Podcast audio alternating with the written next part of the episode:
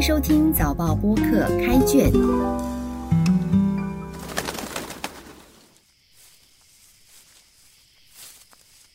我是联合早报副刊编辑陈素君，让我们一起走入新加坡文学的世界。今天分享一首诗《春风得意》，作者清浙。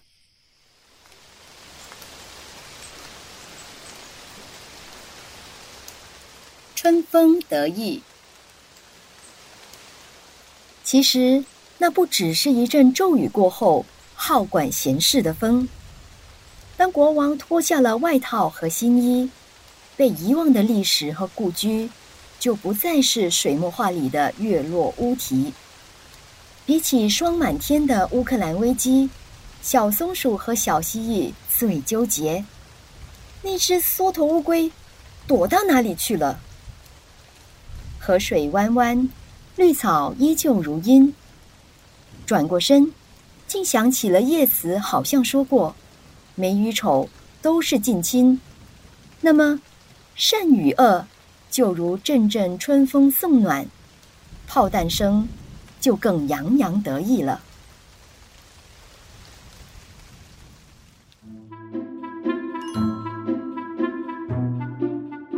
听着的这首《春风得意》，乍看是一首描写自然丛林、轻松惬意的诗。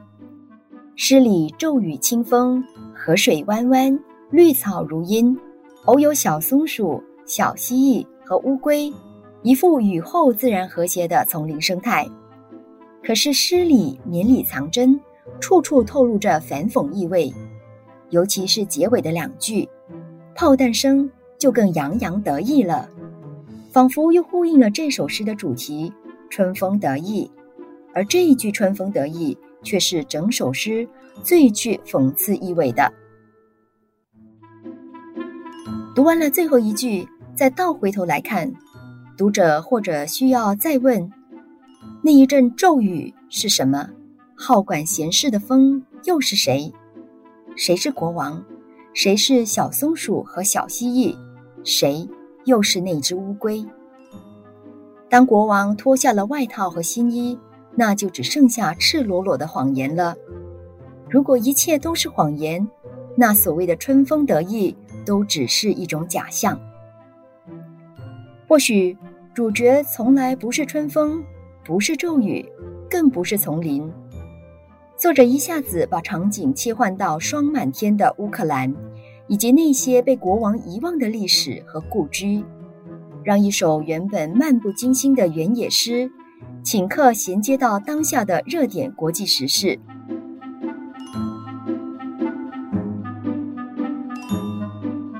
至于小松鼠和小蜥蜴，一只是可爱又充满灵性的小动物，一只是需要断尾求生的冷血爬虫类。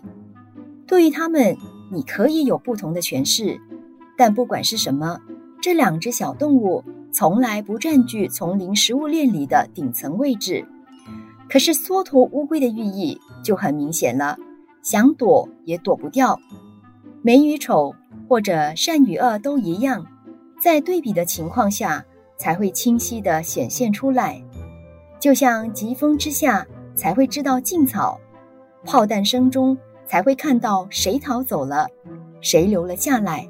谁洋洋得意，谁垂头丧气。开卷每逢星期四傍晚六点更新，节目中分享的作品可以在联合早报找到。如果喜欢我们的播客，请关注我们。我是陈素君。今天的节目由早报播客和联合早报副刊制作，赏析写作郑景祥，录音与后期制作王明伟。现报业媒体联合早报制作的播客，可在早报的 SG 以及各大播客平台收听。欢迎你点赞分享。